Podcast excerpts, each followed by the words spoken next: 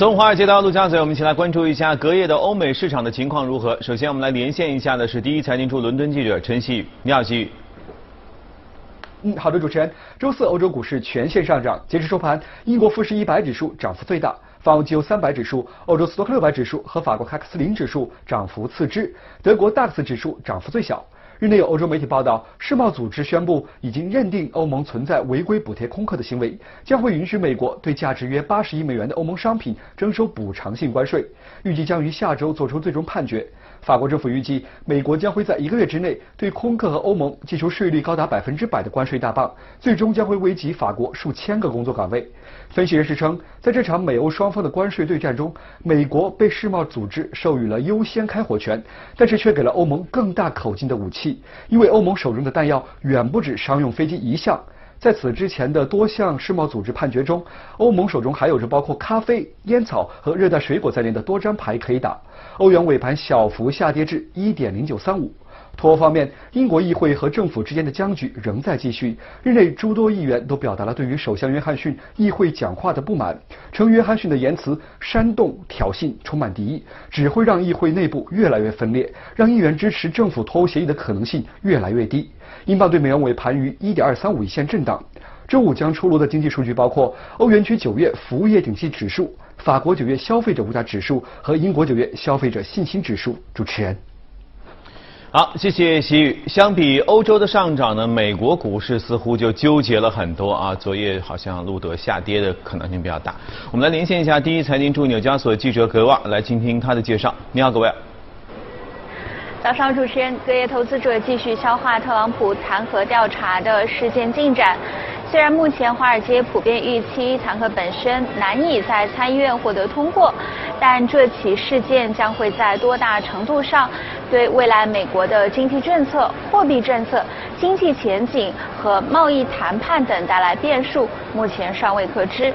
有分析师就担忧，弹劾调查将会令到两党陷入更深的僵局，并阻碍特朗普相关政策的推进。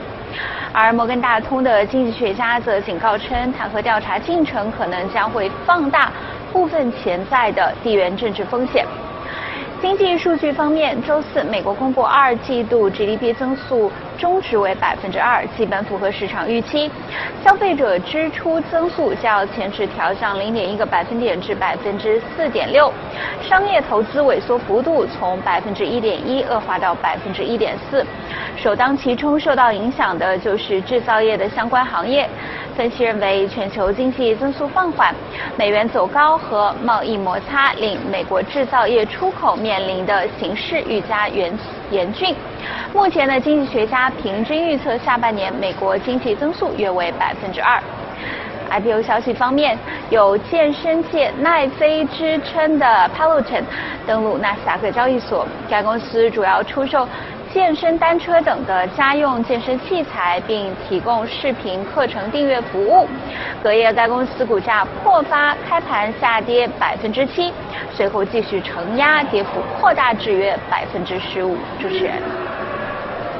呃，虽然有下跌啊，但是依然能看到新鲜血液的进入，而且呢，他们会有一些新的商业模式的产生。以后我们会和节目中嘉宾一起来聊一聊。今天我们和许哥来聊一聊宏观方面的欧洲的情况啊。欧洲，你看，这还挺奇怪的这个逻辑哈，说这个允许美国对欧洲加税，然后欧洲各国还还涨得挺好哈。是，嗯，因为我们讲了很多市场，美国新兴市场。欧洲相对来说讲的比较少，因为呢好像一直也不是特别好。嗯，其实大家其实如果今年做欧洲的话，年初到现在欧欧洲的整个股票市场还是涨得不错的。像欧洲斯托克五零指数的话，今年也涨了百分之十七左右，跟美国也不相上下。但是整体现在来看，欧元区或者欧盟的整个经济状况是比较有比较大的问题的。刚才对，比如刚刚才看到那个新闻当中。呃，如果对于欧元区有一个比较大幅度的加税的话，欧洲的经济可能会更加低迷。因为，呃，最近一段时间当中，大家可以看这个欧欧盟的那个九月份的 PMI 制造业的指数，呃，只有四十五点六左右，很低。四十五点六是离五五十是那个库龙线嘛，啊，五十以下就是萎缩，那离五十还是有一段距离的。然后市场预期是四四十七点三嘛，所以这个。呃，这个就低，这个成绩是有点低，但低了呢，有点让市场更加意外一点点。另外一个呢，呃，大家去看欧洲的话，主要是看德国嘛。德国是相当于这个火车的这个欧洲整列火车的这个发动机或者火车头，嗯，但是德国的 PMI 的这个制造业指数啊只有四十一点四啊，比那个欧盟的平均水平还要再再再低一点。然后法国也不及预期，嗯，也就是双子座同时的陨落，这个比较讨厌。而且德国现在目前呃这个 PMI 的数据是连续九个月呃处于五十以下，也就是它长期是在。在下面，这个很讨厌。萎缩的状态。对，然后我们最近一直一直在看呃那个欧洲的经济，欧洲经济其实看下来还是有点奇怪的。以前的话，我们认为欧洲其实它是一个可能 靠科技啊，或者说靠一些比较发达的东西，医疗啊方方面，像美国一样嘛。嗯。现在看下来，欧洲其实 它的整个增经济的这个增长的支柱在于出口业，它出口业占到经济 GDP 的非常高的一个水平。之前我们看全球经济，像日本。日本因为地方小嘛，它靠出国呃出口，嗯，然后如果说汇率比较高的话，日元汇率走强的话，日日本的那个央行会通过干预的手段让日元的汇率往下走，这样的出口会会多一点，所以他们对出口是非常关注的，因为呃在日本出口是非常重要的产业，嗯，但是出口占于对于日本来讲，它占 GDP 的比重大概只有二十左右，但是欧洲的话现在已经占到从二零一一年开始到现在已经占到百分之四十啊这么高，也就是是日本的两倍左右。更讨厌的是，在欧洲的话，出口的第一大国是那个德国。德国现在是占到对 GDP 的百分之五十一，也就是它一半的经济的发展完全靠出口来带动啊，出口来带动。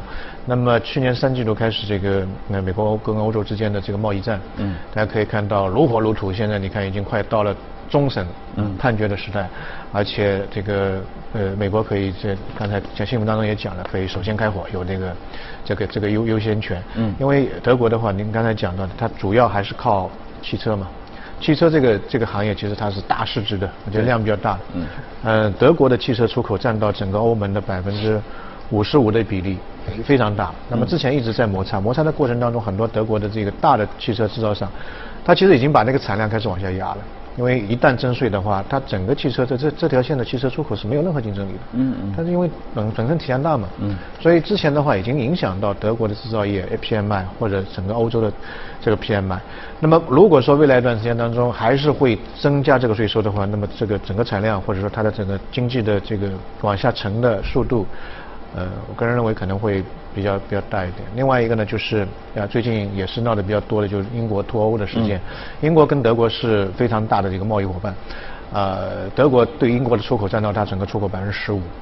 如果加税的话，那你看，美国对它搞，然后英国对它搞，两个方面两个利空同时出现的话，啊，对于德国的经济其实是一个比较往下推的一个压力会比较。比较比较大一点，另外一个就是我们再往回拉拉到整个欧盟的话，如果英国脱欧，其实之前一直有讲，英国脱欧对英国是一个比较大的利空，比如说对它 GDP 可能是负八的一个影响，对它房地产可能负百分之三十的，就房价可能还会跌百分之三十，对它汇率英镑可能百分之二十的影响，所以一直在讲讲英国，其实。如果说英国脱脱欧的话，对欧盟的影响可能也是比较巨大的。嗯。首先，它的会费收不到了，很大一笔会费，每年要交会费的。嗯。会费收不到了。第二个，对它的整个 GDP 的影响，之前的 IMF 做了一个统计，就是说，如果英国脱欧的话，对于欧盟，呃，为什么现在欧盟愿意坐下来，可能会跟他谈？因为对他来说影响也比较大，可能 GDP 的影响会会是负百分之一点五，也就再跌百分之一点五。现在整个欧盟的经济也不是特别好，也就一到二左右。再跌一点五的话，基本上就是不增长了。嗯，这个对它影响相对来说也会比较大一点。所以大家去看整个欧洲现在整个经济体方面，它的体制相对来说会呃比较弱一点。这短期来看，长期来看的话，呃我们也蛮担心的，因为呃还是回到那一点，德国作为欧洲的整个经济的支柱或者火车头，它的最近一段时间我们看到，其实长期的因素在慢慢的这个引擎在慢慢的。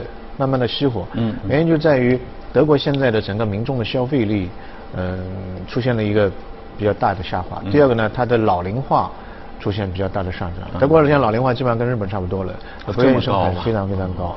为什么它的那个收入会降低呢？因为大家可可以看到，零五年之后，德国的经济会有一个比较大的发展，它的那个出口比较大的发展，就因为两千年的时候，东德跟西德合并嘛，啊，那个时候。呃，这个西德大概六千三百万人口，东德一千六百万人口，然后这个东德的人口并进去之后，因为这个劳动力劳动力比较廉价，再加之东欧有很多小国的这个劳动力也是比较廉价，嗯嗯，从两千年开始之后，这个劳动力不断的涌入到德国市场。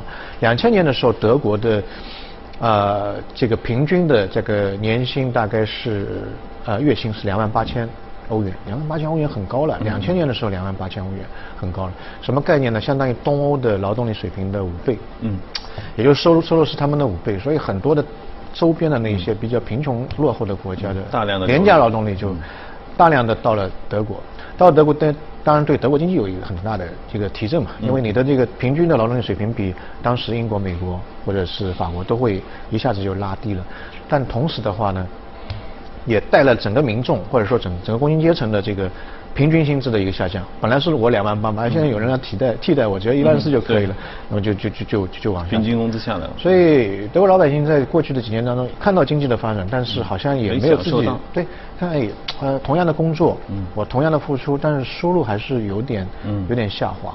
收入下滑，这就带来自己对消费信心的一个影响，就是没有信心消费嘛。所以它的整个之前在一九八零年的时候，德国那内部的这个消费的概率占到 GDP 大概是七十左右，嗯，现在是急剧下滑，大概是六十二左右，啊，下滑的相对来说会比较多，而且因为这一部分廉价劳动力的涌入，令德国的中产阶级慢慢的消亡，就大概在这个过程当中下降了百分之八八左右的水平，所以现在在德国的话，它的消费的能力或者占到 GDP 的比重在，呃，在在在慢慢的下下滑，同时大家可以看到现在的因为。这个 老龄化的一个带来的影响，这个都是长期的一个影响，所以这两个因素一加加加总起来，作为德国作为欧洲的这个火车头，现在整个经济的这个动力在不是说在增加，嗯，反而是在下滑。所以给人的感觉就像是他们的总理一样，做了这么多年都做得挺好，但是感觉明显老了。嗯，对啊，这个跟特蕾莎梅一样的，所以做总理也是一些苦差事。嗯，那绝对对。然后呃。大家可以看到，最近贸易摩擦对于欧洲的影响，如果再继续加剧的话，很多的资金可能会在短期之内会会抽离欧欧元区这个地方，因为。呃，欧洲的这个利率会议，大家看到一个减息，对吧？九月十二号，对，再再减了十点，本来是零点四负，现在负零零点五，再加上每个月两百亿欧元的那个卖价，这个行为比美国的这个货币政策厉害多了。所以欧元又要下跌，那我如果作为一个投资人来说，我去欧洲投资干嘛呢？经济又不好，然后汇率又跌，嗯，我当然会撤资了。一撤资的话，它相对相对来说会又又会抽血，嗯，所以。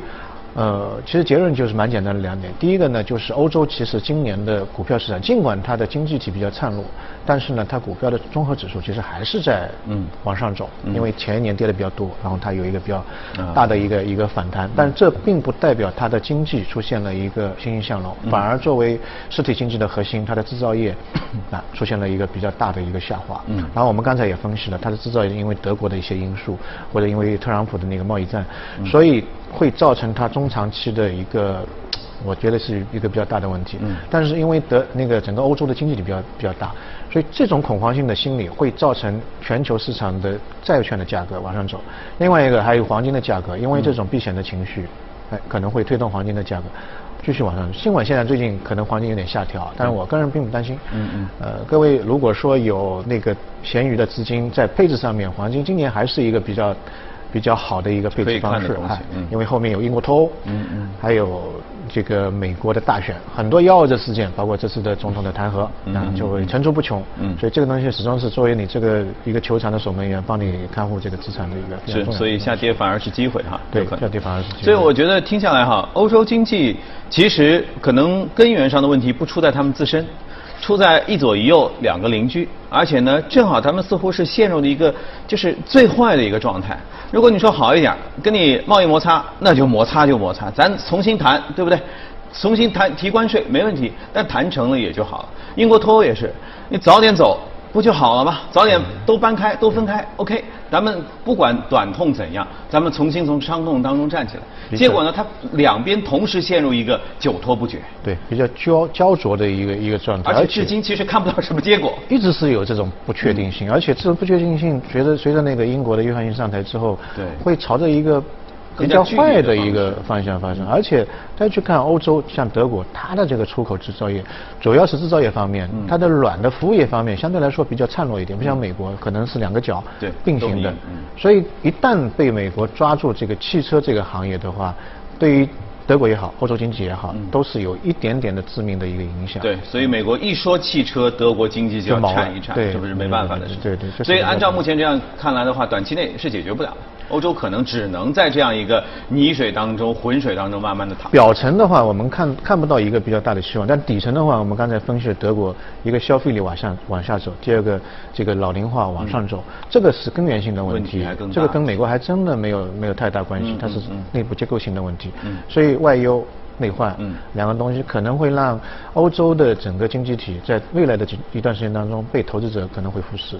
嗯，可能会有一点点负面的一个影响。OK，所以前些年结合有很多人去欧洲投资、去欧洲买房等等啊，那这些时候，现在这个时候就一定要结合整个的发展。未来可以去欧洲旅游，因为欧元的汇率下跌了，对啊，买东西就便宜了，LV 包可能就打对折了。嗯，对折好像有点狠啊，但是要要注意安全，因为欧洲总体的安全形势也变差。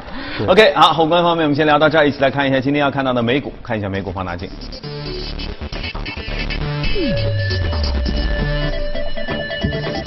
这是一家在线旅游网站啊，确实越靠近年底，你看我们有国庆的长假，然后外国人，哎，但外国人这个假期不是过了吗？暑假是他们的假期啊。对他们假期是一直有，嗯，就比较多。我们经常看到什么美股休休休市啊，然后欧洲又休市，嗯嗯，那就就比较他们假期会比较多。所以在欧洲的话，这种在线旅游的股票公司基本上是神股，就是股股价涨的就是。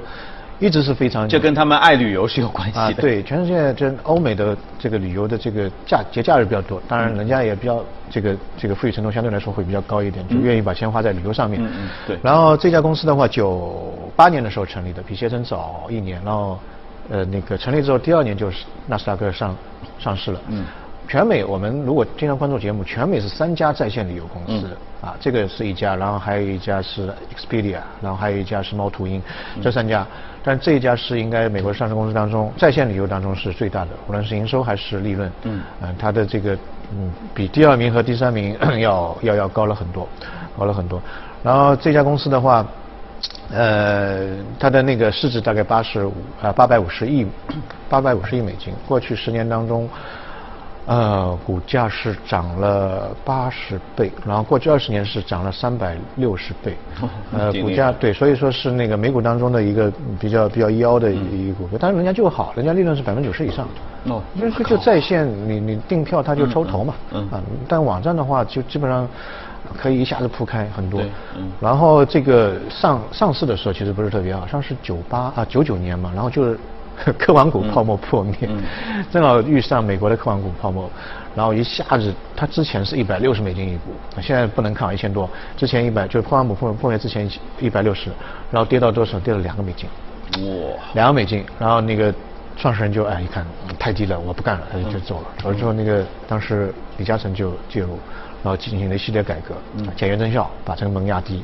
当时订一张票的反应时间从一个小时减到十五分钟，现在十分钟也算很长了嘛。那个时候，呃，是两千年的时候已经属于还可以了，对，很快了。然后你在家里面点点鼠标就可以了嘛。到两千零四年的时候，公司就开始出现了一个飞速的发展，因为之前它的业务在美国，美国美国人尽管喜欢玩，但美国人其实在欧美当中还是比较敬业的，他工作的时间还是比较长。嗯，他把这个重点放到欧洲。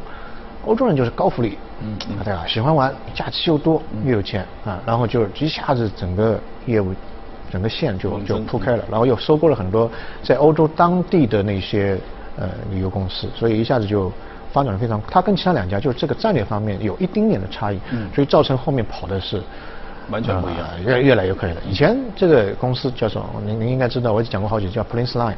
啊，这这这些公司现在改名了，叫叫 Booking，Booking，因为 Booking 在欧洲跟呃这个亚洲相对来说比较好理解，就是你订订机关订订机关呃那个票比较好理解。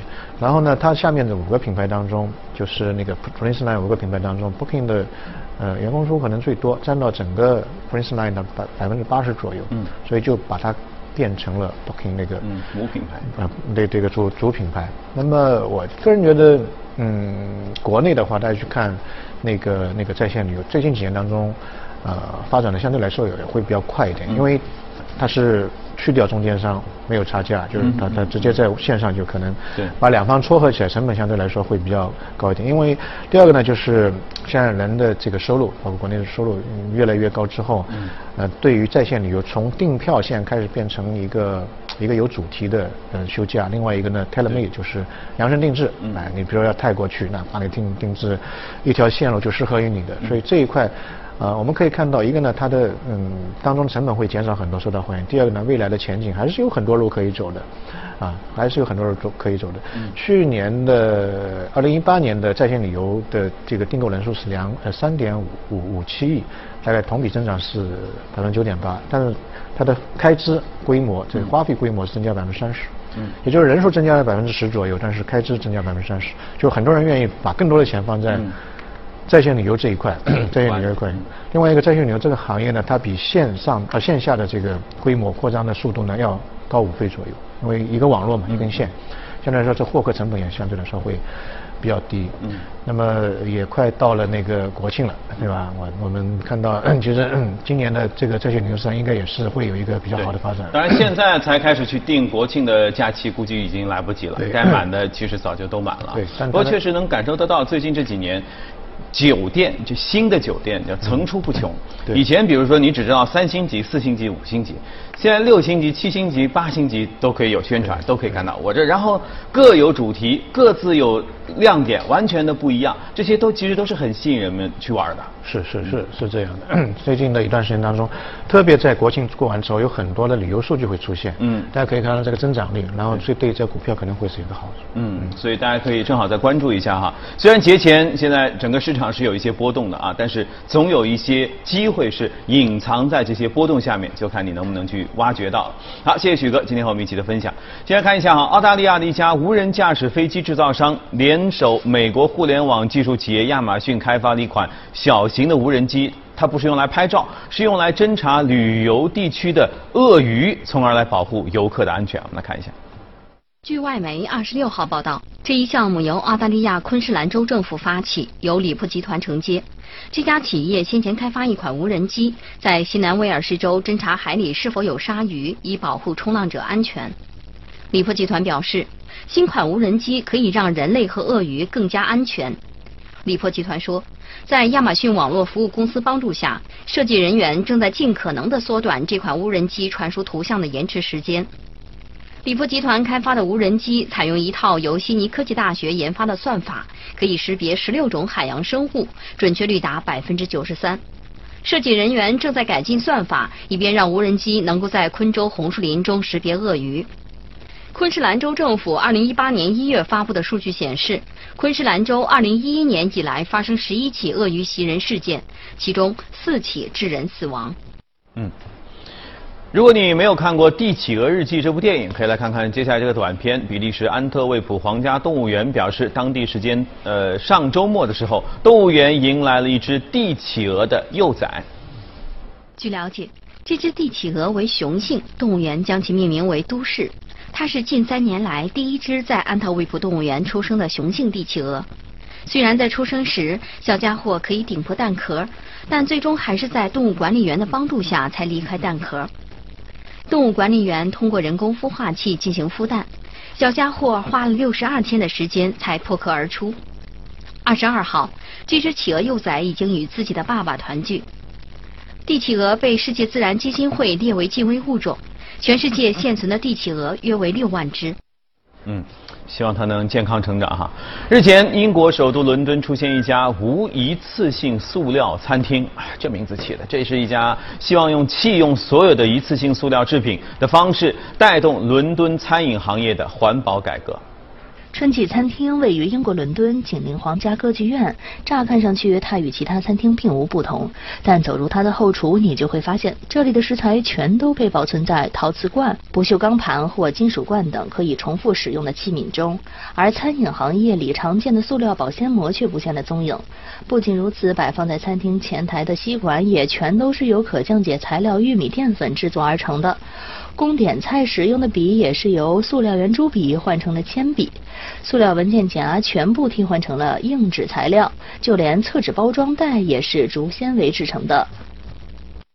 餐厅老板斯凯金吉尔表示，环保和可持续发展理念已经成了春季餐厅的最大卖点。金吉尔介绍说，春季餐厅早在2018年1月便启动了弃用一次性塑料制品的计划。并提出要在二零一九年底以前成为无塑料餐厅。目前看来，他们已经提前完成了这个目标。据了解，餐厅每年在无塑料行动方面的投资约为一千二百英镑，约合一点零六万元人民币。而此前，他们每年仅在购买塑料保鲜膜上就要花掉八百至一千英镑，约合七千零五十一至八千八百一十四元人民币。金吉尔希望春季餐厅的无塑料行动能够唤起伦敦1.55万家餐饮企业对环保的重视。